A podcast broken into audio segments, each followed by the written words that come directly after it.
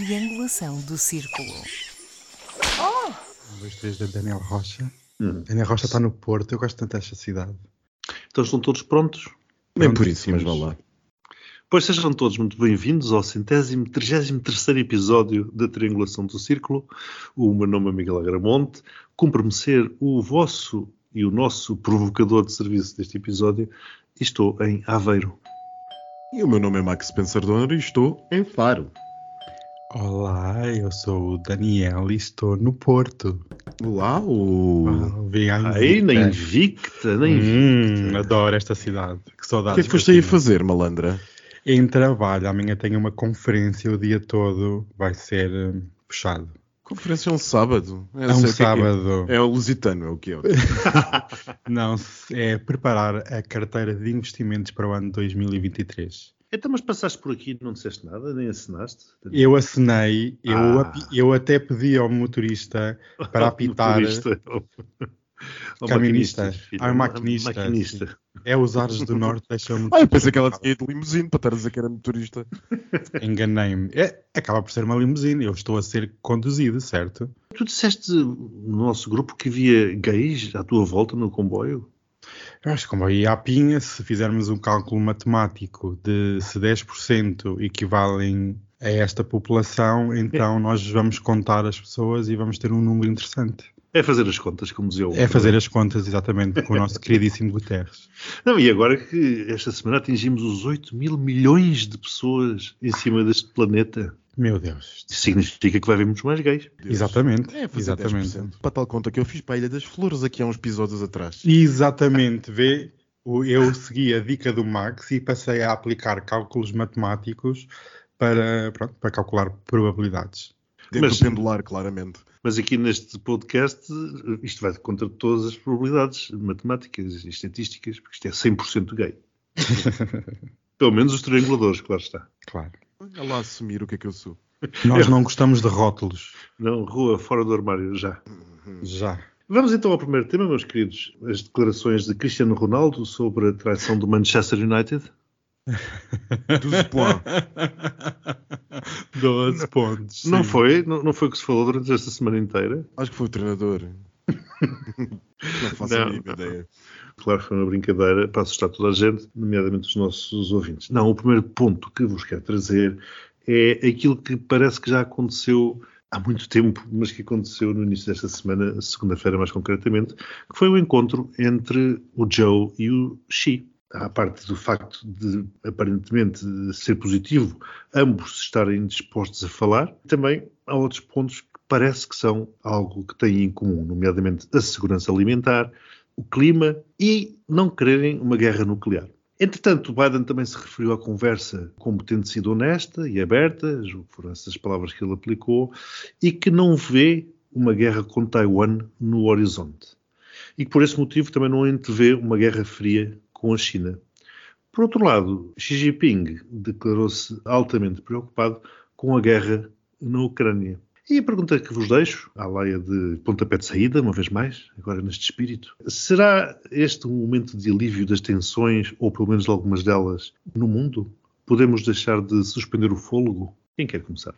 Antes até da conferência e da reunião que durou mais de, de três horas, eu não tinha realmente grandes expectativas, mas quando tivemos uma declaração conjunta de ambos os presidentes, posso ser sincero que fiquei aliviado, otimista perante o futuro, porque realmente uma escalada de tensão entre a China e os Estados Unidos não é benéfica para o planeta. Portanto, este desanuviar de tensão, o tal confronto amigável como Biden sempre falou, pode ser possível que exista uma competição entre os dois países, mas que também exista um grande e profundo diálogo entre os dois e que os problemas mais urgentes possam ser resolvidos. E foi muito curioso ter visto no mesmo dia declarações de oficiais chineses em relação ao uso, por exemplo, de armas nucleares em território europeu, particularmente no território ucraniano. E senti que este aproximar com os Estados Unidos vai trazer uma maior desunião com a Rússia. Portanto, há aqui um jogo maior que não foi só apenas a reunião de dois presidentes, foi realmente um mudar das peças de jogo e isolar cada vez mais o Putin e a Rússia. Devo dizer que discordo respeitosamente do meu amigo Daniel. Uh. Eu acho que é verdade, é verdade, com a devida vénia. E eu acho que, sim, por um lado, isto teve um quê de cenário positivo para este cerco, que tem dado os seus dados positivos, efetivos, construtivos de cerco a Moscou. O Ocidente tem conseguido, paulatinamente, tem conseguido criar esse cerco a Moscou, diplomaticamente, ainda que economicamente seja outra questão, mas pelo menos diplomaticamente tem conseguido fazê-lo.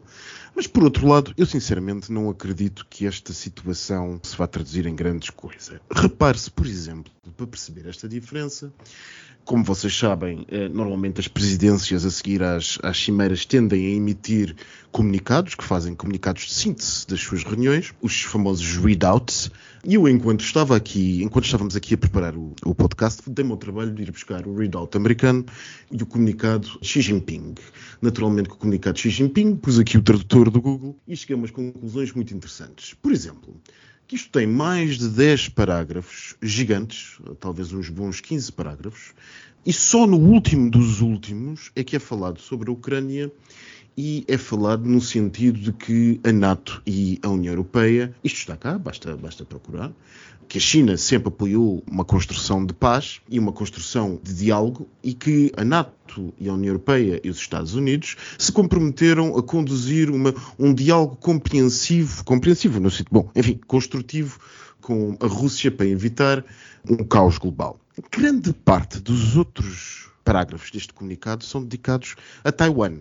Com, com a China a garantir, com Xi Jinping a garantir ao seu auditório que os americanos não querem dividir a China, declararam que não vão dividir a China, que se opõem a uma Taiwan independente e que em momento algum procuram ou procurarão limitar a China no seu desenvolvimento. Peguemos então no comunicado americano. O comunicado americano fala o quê? Uma ou outra linha sobre o diálogo construtivo que China e Estados Unidos preparam para ter de diante e muito, muito acerca da Ucrânia. Portanto, com que impressão é que eu fiquei? Eu fiquei com a impressão que cada capital disse o que lhe deu jeito. Serviu para cercar Putin? Serviu. Se calhar ele não estava à espera que Xi Jinping lhe fizesse esta. Mas também, diga-se de passagem, quem tem comprado mais coisas a, a Putin a, são os que não era suposto fazer, que são os indianos. E Xi Jinping, desde o início, até tem estado a reduzir as compras que faz a Putin. Portanto, eu acho que há aqui muita parra e pouca uva. Até porque os Estados Unidos, aquilo que me recordo, vieram falar da, da, da política da One China.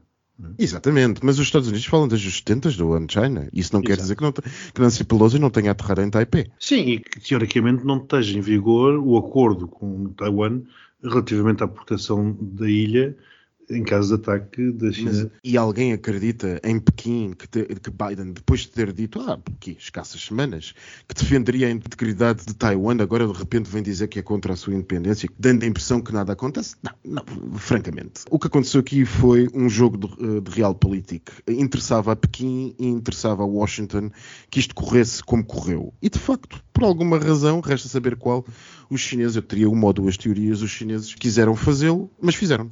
Indo em conta aquilo que vocês estão a dizer, foi curioso que logo após a reunião, altas patentes das Forças Armadas norte-americanas tenham dito que, apesar de não haver uma invasão iminente de Taiwan por parte da China, ela, na segunda metade da década, seria altamente provável que assim que a China conseguisse melhores equipamentos, que iria inevitavelmente existir uma invasão. Portanto, há aqui uma dicotomia, como estavas a dizer, é real político, mas eles têm sempre lá o pé em Taiwan e vão sempre defender Taiwan, quer queiram, quer não. No fundo, no fundo, estamos todos a chegar à conclusão nestes meses de guerra na Ucrânia, é que afinal são, é preciso mais uns anitos para toda a gente se equipar. Mas essa sempre foi a política da China. A China sempre reclamou Taiwan para si. Até agora não assistimos nada de novo. E nós, no nosso podcast, sempre temos apostado todas as fichas de que vai haver eh, confusão entre China e Taiwan, mais cedo ou mais tarde. Agora, a minha sensação que me dá é que a grande aposta deste encontro foi realmente passar ao mundo uma imagem da união possível e mais do que isso, talvez isolar um bocado mais Putin. Foi uma imagem, sobretudo, para o terceiro mundo, se me perguntarem, porque o mundo ocidental, vamos e vinhamos, não acredita propriamente na honestidade da China neste assunto. Eu acho que é, sobretudo, importante para o terceiro mundo. Porquê? Porque o jogo de influência no terceiro mundo, relativamente a este assunto, está particularmente forte e desequilibrado a favor de Putin. Putin conseguiu, nos últimos anos, galvanizar algum apoio a algumas repúblicas uh, suadizando da África e coisas assim do género. E a China tem um poderosíssimo poder de influência, não é só soft power, mas também hard power, já começa a tê-lo, já tem uma base militar no Corno da África, em África. E, portanto, há um novo chefe nas relações africanas e esse chefe é Pequim essa presença e essa influência é crescente e é estratégica para a China. Um outro tema também que atravessou eh, a semana, rivalizou com o Cristiano Ronaldo, mas se calhar não chegou aos calcanhares deste, foi o famoso míssil de fabrico russo. Reparem bem no que eu disse, um míssil de fabrico russo que caiu na Polónia. Foi um episódio, mais um degrau que se subiu, e foi um degrau relativamente grande nesta escalada, e essa escalada tem acontecido com maior ou menor rapidez. Mas sem sombra de dúvidas, na minha opinião, claro está, esta questão do míssil acrescentou ou acelerou essa mesma escalada. E a pergunta que se coloca é até quando? E depois há aqui um evoluir da situação, portanto há um, não lhe vou chamar esterismo, porque esterismo se calhar é demasiado, mas houve um, um grande sururu naquela terça-feira, que começou pela certeza de que o lançamento do míssil tinha acontecido pela Rússia e acaba na divergência de opinião entre Zelensky e Biden. E pelo meio ficou a evolução dos factos, que começou depois por um possível erro russo, a seguir já era um possível míssil ucraniano, há aqui duas reflexões que eu gostava de fazer e que, se calhar, à volta das quais nós poderíamos falar um bocado. Uma é a velocidade com que se dão notícias na ânsia de se ser o primeiro e que gera, claro está, este tipo de situações, que começa por ser o míssil russo e acaba na divergência entre Biden e Zelensky. E uma segunda, será que caso a NATO tivesse a certeza de que tinha sido um ataque da Rússia, nós não ficaríamos a saber da notícia já eh, no decorrer de uma intervenção militar, em vez de uma conferência de imprensa a anunciar uma possível intervenção militar? Eu começo pelo fim. É preciso lembrar que o artigo 5 não é um automatismo. Eu, aliás, já aqui algumas vezes exprimi as minhas dúvidas que se o artigo 5 fosse ativado numa situação como a atual, na Ucrânia, contra a Rússia, enfim, não quero dizer isto de forma tão Bom, vou dizê-lo.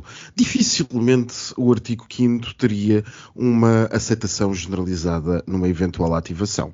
É preciso que as pessoas comecem a representar isto. O que provavelmente aconteceria era que, de alguma maneira, o Conselho da NATO, o Conselho do Atlântico Norte, chegaria a uma espécie de acordo em como determinadas partes dariam um apoio logístico e outras iriam para a guerra. Portanto, Mas tu achas que haveria uma discussão pública sobre isso? Tem que haver uma discussão não pública, mas a nível de chefes de Estado, Sim, para claro. o artigo 5 o artigo 5 Portanto, não pode ser uma questão de isto para quê? Para comentar a parte que dizias de nós já só sabermos quando uma operação militar estiver em curso. Não é necessariamente assim.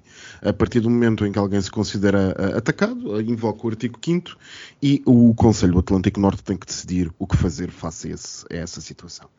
Teoricamente é assim. Mas o que se passou aqui, eu acho que ao início da noite, de facto, houve algum histerismo, ah, mas isso também, enfim, é o que temos neste momento, é uma situação aguda desde 24 de fevereiro. E crescentemente aguda. E crescentemente aguda, aliás, é uma situação aguda desde há 3 ou 4 anos, é crescentemente aguda sem parar mas a cada passo que se dá sobe-se um degrau. E, portanto, e este é... degrau foi muito, foi muito grande. Mas eu quero acreditar que toda a gente representou que se houvesse um ataque à Polónia, o ataque à Polónia não seria feito a uma quinta de rabanetes, ou que raio que aquilo era. Não, é um trator a um trator numa quinta de rabanete. Ainda assim matou dois polacos, coitados. Pois é, verdade. Uh, mas acho que se calhar havia ali umas cidades, tipo Cracóvia e outras que tais, muito mais próximo da fronteira, para fazer cair um míssil. A não ser que isto tenha sido uma jogada de sonso de Putin, como aquelas que a gente já viu uh, em certos gasodutos uh, no Mar do Norte, dificilmente isto poderia ser o que quer que seja, que senão um erro. Depois que se tivesse havido outros mísseis, não foi só este. Agora, a questão. Há muito, muito ainda por se explicar deste assunto.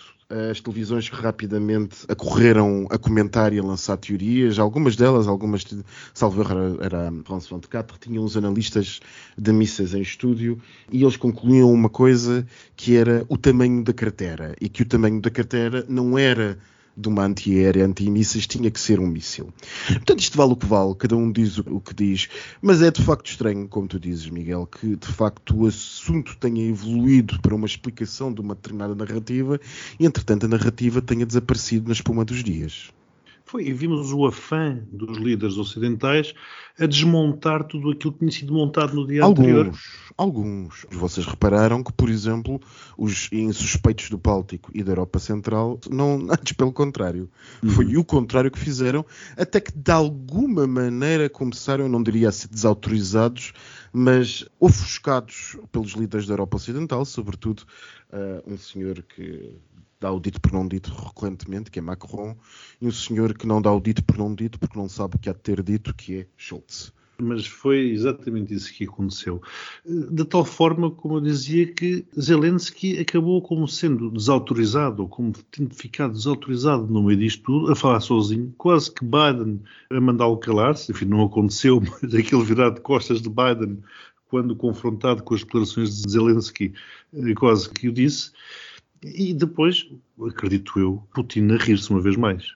Sem dúvida que Putin se ri quando se apercebe que dentro do espaço ocidental nós vemos que há forças e setores que desejam muito uma guerra total com a Rússia, porque não é inocente, como vocês estavam aqui a falar, este episódio foi todo ele sinistro, confuso, havia muita desinformação de ambas as partes e quando temos grandes órgãos de comunicação social internacionais que são reconhecidos como tal, a passar informações que não foram verificadas, informações avulsas e teorias do que é que poderá ser, realmente ajudaram a propagar este impacto e houve momentos e instantes, por breves segundos, que eu pensei, bem, se realmente esta informação que está a chegar, que era da, supostamente da Rússia, diretamente, intencionalmente, Quer dizer, é preciso ter muito cuidado, é preciso ter muita cabeça fria, porque assim que se der um passo em direção a um conflito global, não há forma de voltar atrás.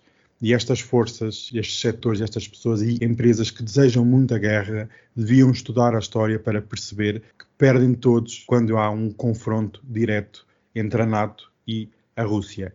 Putin ri-se, claro que sim, causa desunião e causa fricções e rachas na unidade ocidental.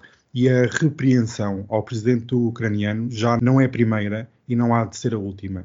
Ao longo dos tempos, temos assistido a vários aliados a ficarem com alguma relutância em ajudar tanto a Ucrânia, porque o Zelensky está a fazer pela vida dele, correto, mas às vezes usa táticas que podem não ser aos olhos das chancelarias europeias as mais corretas. E este caso do míssil deixou muita gente de pé atrás, muito decisor político de pé atrás, quando o presidente ucraniano foi logo o primeiro a dizer guerra total. Claro que não foram estas as palavras, mas já acusar a Rússia de ter atingido território da NATO é claramente a desejar uma guerra total, porque reparem, como é que nós vamos sair deste impasse ucraniano? Com uma negociação de paz e a negociação de paz tem que ser cedências de ambas as partes, senão não é resolvido e mais tarde volta a aparecer. Sim, mas as negociações de paz dá-me dá a sensação de que ainda estamos bastante longe delas poderem vir a acontecer. Outro tema que pode ter chocado mais uns do que outros foram algumas mensagens xenófobas, homofóbicas, tudo e mais alguma coisa, racistas, misóginas, etc. Que uma série de polícias, quase 50-50 entre PSP e GNR, foram partilhando um canal, uns fóruns privados, umas redes sociais. Isto veio a lume como resultado de uma investigação de um consórcio de jornalistas. Estamos a falar de 600 eh, agentes identificados, de qualquer coisa como 44 mil. Portanto, há aqui o risco de se confundir floresta com a árvore e, portanto, poder-se-á dizer que isto não é um processo generalizado. Por outro lado, também me interrogo se uh, o facto de as condições que são dadas a estas forças não nos façamos chegar a um ponto em que nós estamos a recrutar os menos maus, ou, por outras palavras, os melhores dos piores para estas forças policiais. E a pergunta, claro que é subjacente a tudo isto, é como resolver esta situação e, já agora, se o facto, Max, esta direito tinha para ti, se o facto dos grupos serem fechados se retira a gravidade à situação e a provocação final é porque, afinal, não estaremos nós a exprimir as, as opiniões, ou não estarão eles a exprimir as opiniões de uma forma privada? A resposta é simples, não. Não se trata de uma conversa privada só porque o grupo é fechado. Nós podemos estar num estádio fechado, uh, para dar um exemplo, e o estádio é fechado, mas no entanto a conversa é em público. Conseguimos todos perceber isto, certo? Portanto, um grupo fechado numa rede social é exatamente a mesma coisa. Os critérios de admissão é que são diferentes, pois que num estádio fechado nós pagamos um bilhete, ou num grupo fechado alguém entrou por algum critério. Se nós estamos a falar num meio em que não conhecemos todas as pessoas e é mais do que expectável que num grupo do Facebook as pessoas não se conheçam todas, estamos a falar num grupo do Facebook em que as pessoas não se conhecem, nós estamos a ventilar uma mensagem para determinadas pessoas que não conhecemos. E eu acho que esta questão é uma questão também, diga-se de passagem, relativamente, eu já aqui já o disse várias vezes, eh, infantil.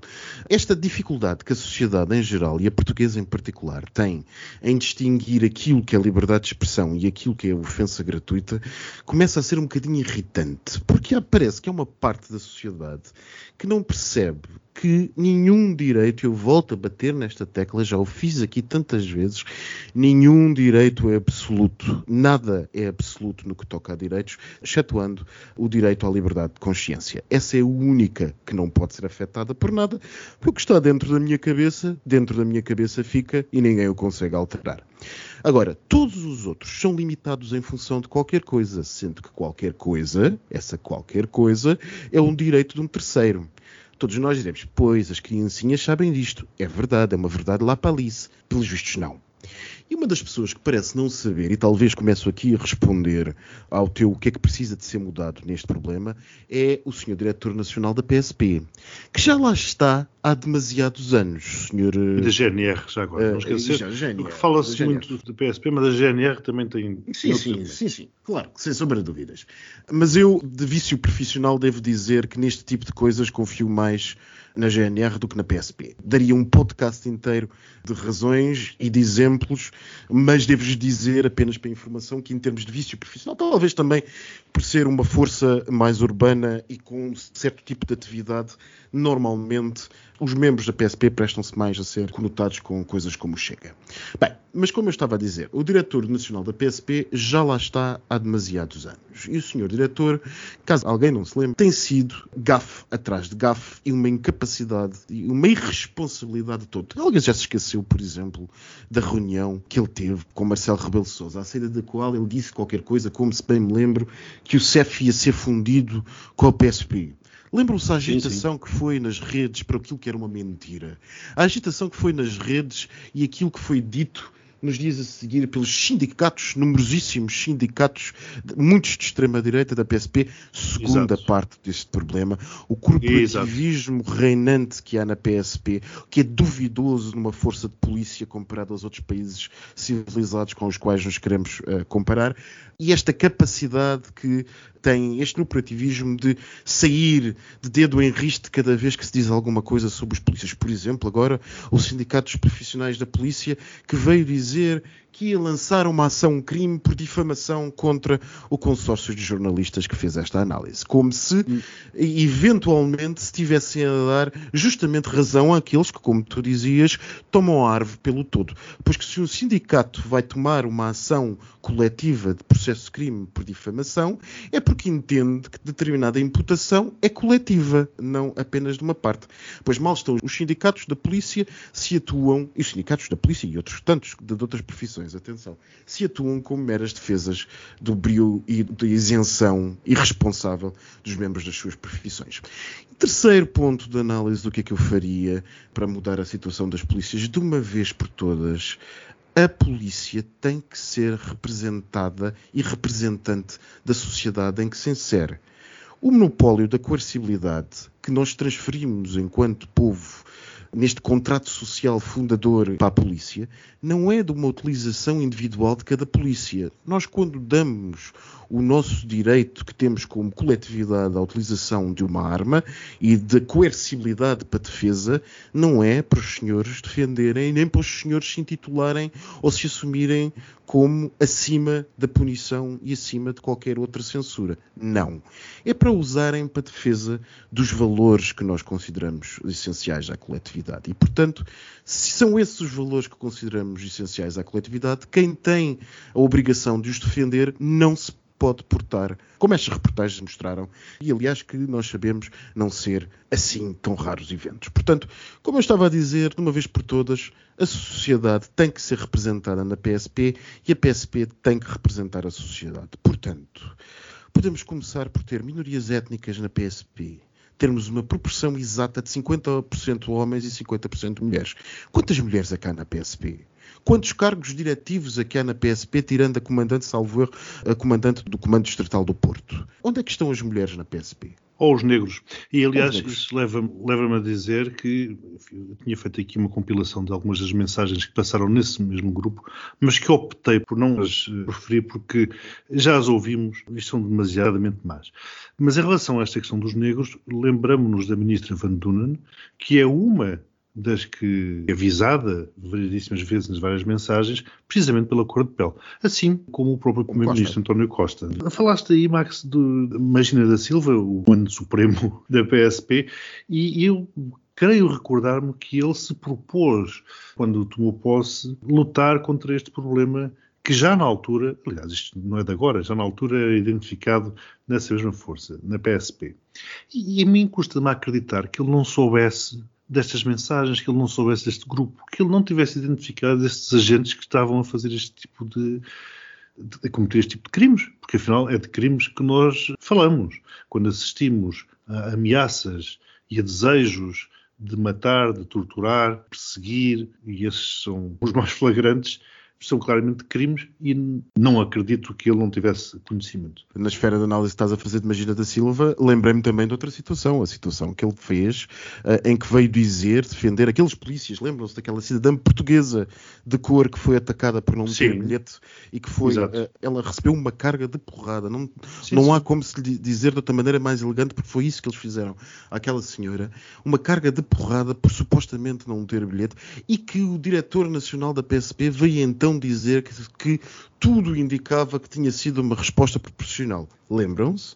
Pois os polícias que o fizeram tiveram esta semana uma acusação pública do Ministério Público de tortura e outros tantos crimes contra a integridade física. Mas é curioso porque é comum ouvir-se que os criminosos são apanhados pelas os criminosos, os suspeitos são apanhados pela polícia, são levados a julgamento e passados uns tempos estão cá fora e portanto há aqui uma impunidade esses supostos criminosos, e eu diria que também essa impunidade, então, assim sendo, também acontece para determinados polícias, porque vemos casos em que vão ao julgamento uh, e depois nunca lhes acontece. As percentagens de expulsão da força ou pessoas que efetivamente os acusados que são condenados são baixíssimas. Baixíssimas. Julgo, baixíssimas. Na ordem, não, julgo que a expulsão não chega a 1%. Mas, uh, fechando os comentários ao teu comentário, eu iria ao teu segundo, onde tu referiste que havia a questão dos sindicatos uh, que estão, uh, querem acusar o tal consórcio de jornalistas, mas repara como depois temos o espelho disto no Parlamento, com o Chega a querer acusar o governo junto a instituições europeias, precisamente por estar a perseguir as polícias. Antes de começar o comentário, eu gostava de dar aqui um bem-aja a estas investigações que ainda existem, poucas, mas existem, e realmente colocam a nu vários problemas da nossa sociedade. Nós já aqui já falámos muito sobre forças policiais e ainda agora o Max tocou em vários pontos super interessantes de debater, mas realmente concordo que é necessário haver aqui uma mudança de estrutura de topo das polícias portuguesas e é também necessário investir na própria força, porque muitas vezes, como Miguel, como estávamos a falar, a falta de investimento, a falta de respeito por parte do governo e dos orçamentos de Estado para com as polícias ajuda a criar ressentimentos, ajuda a fomentar discórdia e sabem que lenha para a fogueira é o que não falta mais aí para as pessoas terem algum tipo de comportamento menos aceitável. Há vários comentários que são banais de tasca, outros ultrapassam qualquer posição aceitável. E quando o Max estava aqui a dizer que quase como que as redes sociais são uma extensão digital do nosso ser físico. Portanto, as regras que se aplicam na realidade física também têm que se aplicar nas redes sociais. E há aqui também um papel de como é que o próprio Facebook, por exemplo, permite que mesmo em grupos fechados haja este tipo de linguagem, haja este tipo de ameaça que literalmente é porque uma coisa é dizer algum palavrão, outra coisa é ameaçar de morte, é desejar a morte de alguém. E qual foi o limite, qual foi a linha que foi transposta nos últimos anos que parece ser aceitável ameaçar de morte qualquer pessoa e dizer vou-te dar um tiro é um, uma coisa super banal que as redes sociais permitiram propagar. Por isso há aqui uma grande reforma, não só da instituição, mas da sociedade como um todo. Muita coisa tem que mudar, que isto não pode continuar. Bem, entretanto, enquanto o Daniel falava, eu estive aqui à procura das, dos dados por referência àquilo que o Miguel disse há pouco, já agora vale a pena dizê-lo. A PSP instaurou pouco menos de 29 mil processos disciplinares aos seus profissionais entre 2006 e 2021. Portanto, 29 mil processos. Desses 29 mil processos, 77,8% foram arquivados. Desses todos esses processos, apenas 2,9% resultaram em suspensão e apenas 0,8% desses processos resultaram em demissão do agente. Portanto, Exato. se acham que isto são números normais. Era esse inferior a 1% que esse, esse, número tinha ficado na cabeça. Não é só também a própria força, como é que, por exemplo, o Ministro da Administração Interna, como é que vai reagir? Vai ficar quieto sem fazer nada? Eu não sei até que ponto é que não há um receio também de uma série de pessoas ou de cargos políticos ou de pessoas que assumem esses cargos políticos de fazer alguma coisa. É, é que eu acho que isto está de tal pois. forma enraizado e está de tal forma explosivo que acho que ainda toda a gente aqui a mexer nisto com arame. E já agora, para terminar, as informações estatísticas, entre 2020 e 2022, dir-se-ia que era quando estamos na pandemia, mas é também quando toda a gente está sentada nas redes sociais, a PSP instalou nada mais, nada menos do que apenas 15 processos por comportamentos de elementos das forças de segurança nas redes sociais. 15. Como curiosidade, o Daniel referia que o Facebook deveria filtrar ou deveria tomar algumas ações, pelo menos não deveria permitir isto. Olha, aqui há uns dias, devem-se recordar com certeza, fiz um comentário de que o motorista do Uber que eu apanhei em Medellín, Exato. um deles era, como é que era, deixa-me ver, era filho do contabilista do cunhado do Pablo Escobar. E escrevi isso num comentário, uma publicação que fiz. Continuo com a conta restrita no Facebook. Ainda? Pablo Escobar. É verdade, é verdade. Fogo. Porque escrevi Pablo Escobar, basicamente. É, okay. Portanto, e os polícias fazem estas coisas e dá nisto. Bom, vamos finalizar com o tema LGBT, que desta vez vem de Itália. Quando Salvini foi vice-primeiro-ministro, impôs em 2019 que em todos os documentos de identificação de um menor de idade houvesse obrigatoriamente um pai e uma mãe, mesmo no caso de casais homossexuais. Mas esta semana, um tribunal italiano deu razão a duas mulheres que queriam ser identificadas como progenitores. Dessa forma, as mães serão identificadas como progenitor 1 e progenitor 2. É um bocado robótico isto, em minha opinião, mas podiam ter arranjado outros termos. Mas enfim. E isso vai obrigar a uma alteração do software que emite os documentos de identificação em Itália. Mas o curioso disto tudo é que esta decisão aplica-se somente a este casal. Portanto, não é extensível a todas as outras realidades. E acredito que o atual governo dificilmente anule uh, o diploma do Sr. Salvini. Digo eu? Ou vocês têm outra opinião?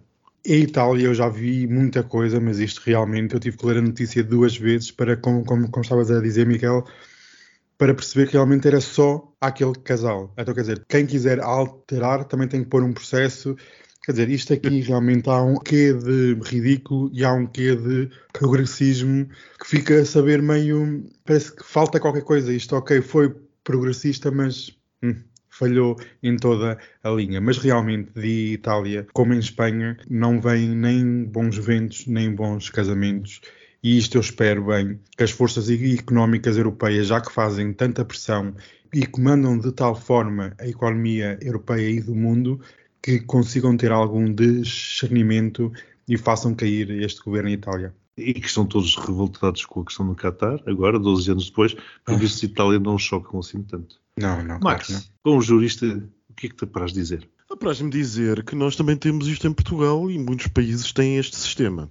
E vou-vos já explicar porquê. Porque Ai, normalmente está aquilo que se chama, por exemplo, em Portugal nós chamamos, aliás, a fiscalização sucessiva da constitucionalidade. E o que é isto? É um processo que eh, pode existir um tribunal em audiência, não é? Em que, por exemplo, um advogado ou um procurador ou o próprio juiz invoca a inconstitucionalidade de determinada norma. E essa invocação de inconstitucionalidade sobe até o Tribunal Constitucional, caso assim seja decidido, e o próprio Tribunal Constitucional pronunciar-se-á ou não sobre essa eventual inconstitucionalidade. Imaginem, por exemplo, que um diploma com uma inconstitucionalidade passa no Parlamento, o Parlamento vota a sua passagem, depois, o Presidente da República não veta constitucionalmente e esse diploma inconstitucional entra em vigor.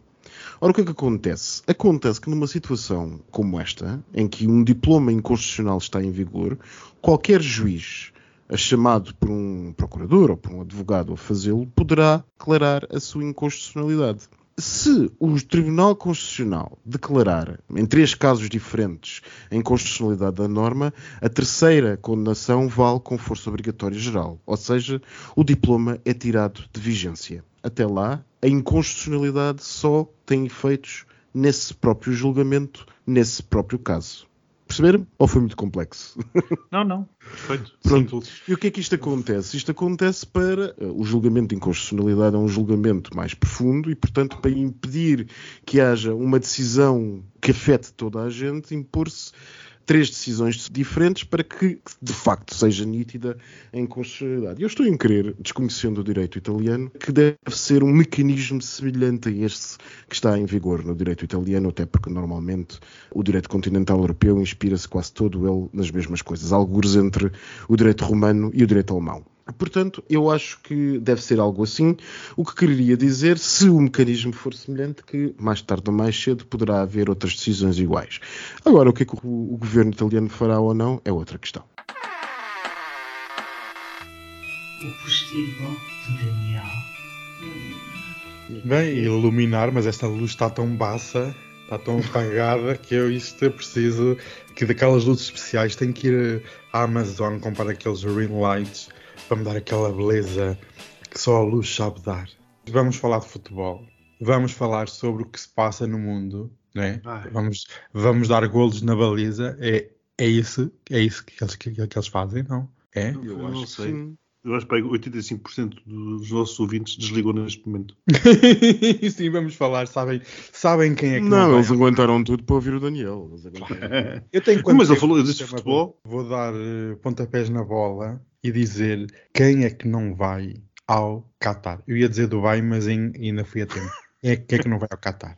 É tudo a eu. mesma coisa, não é? Eu. Eu não vou. Eu não vou. Eu também não vou. Mas sabem quem é que não vai também? É Shakira. Uhum. Esta onda toda muito bonita do hashtag não sei das quantas. É pena lá no Qatar não haver uma bifaninha assim, uma relote. Por acaso, os portugueses levam tanta coisa para fora e não levam as relotes com as bifanas. Acho... As bifanas não podem levar, as sagres é que nem por isso. Pois, pelos vistos, não. Pelos vistos, não. Enfim, isso é um bocadinho ridículo. Bem, a Shakira não vai, porque ela soube agora que o Qatar é muito mau e, que já, já estava reservado há mais de um ano, mas ela só agora percebeu onde é que era o Qatar e percebeu que este hashtag é muito famoso, é muito impactante, toda a gente fala dele, por isso a Shakira não pode ir ao Qatar. Era para ir, não vai. Eu acho esta, este ativismo moderno soberbo. E também quem é, que é que não vai ao Qatar? É a Dua Lipa. Sabem quem é? Uhum. A Dua Lipa sofre da mesma doença que a Shakira, que é, também não sabia onde é que era o Qatar, não conhecia nada daquilo, já estava reservada, veio o hashtag sobre o Qatar e ela ficou, ah, agora também não posso ir, que agora fica muito mal e olha, vou abdicar. Pronto, é da mesma coisa que a Beyoncé, Beyoncé, Rainha Queen Bee, atuar para o príncipe herdeiro da Arábia Saudita. É a mesma coisa, que é... Ah, isso não aconteceu, pois não. Eh, aconteceu. A Beyoncé... sei. Estava a ser. Ah, ah, estava a ser irónico. Sabe que através de um microfone é difícil de perceber. É. Então, eu a esta hora da noite já enfardada com um bolo de chocolate em cima, delícia de chocolate. Mas não era uma salada César? Isso eu comi tudo, o menu, e depois agora sobrou, estava ali um bocadinho de salada César, pensei, É só- ah, Eu sou o dono deste pardieiro é que tem direito a comida. Os clientes não têm. ah, eu não servi nada, ai que horror. Ah, eu sou péssima pessoa, peço desculpa, mas olha, passo Fala, fala, fala, fala, fala ao balcão e não diz. E só, só ele é que come. Já viste, Miguel? Estava aqui é. assim atrás dentro de um, dentro de um armário para ninguém ver. Estava até Olha, vamos embora. Beijinhos. Não, mas, Beijinhos, mas- e a. Ronalda? A Ronalda não vai? A irmã? A Cátia? Que, que Aonde? ainda mais. Quem é que não vai a aonde? Então, tantas cantoras que não vão, estou a perguntar se é Ronalda. a irmã do Já não é Ronaldo. A tua Já, já, não é, já não é cantora? É Cátia não, sexo. ainda é Ah. cantora. É Cátia Aveiro, Então. não é Ronalda. Cátia Aveira acho que é o nome. O nome artístico acho que é Ronalda, não Já é? não é Ronalda, não. Ah, não- pronto. que não, ela não queria ser associada ao sucesso do irmão e dizerem que ela estava ali por. Ela queria estar ali por mérito próprio, não porque as pessoas pensavam que ela estava ali porque, pronto, alguém pagou e ela montou um Ah, show. ok. Estás a ver? Pronto. Mas a questão é, e ela vai? Porque as outras não foram, poderá a Cátia ir. Por Digo acaso, eu penso que era uma boa aquisição para o Qatar de hum, fazer um contratozinho, até podem gravar um CD ao vivo, como a Shakira fez com o Mundial da, da África do Sul, o Waka Waka. Pronto, acho que sim. Acho que Cátia Aveiro para o Qatar em 2022. Chove é dinheiro, que isso é que vem do Qatar, vem é coisa boa, é dinheiro. Não vem mais nada. dinheiro e violação dos direitos humanos. Isso é que o Qatar mais exporta. Importa. Bem, Desculpa. Ai, afastem-se dos microfones. Beijinho. Beijinhos. Eu já tinha, dado, eu já tinha dito beijinhos. Até para a semana. Até para a semana. Toda a gente. Não des nada, Marcos. Não seja assim. O mundo é belo. Let's Marvin Gaye and get it on. You got the healing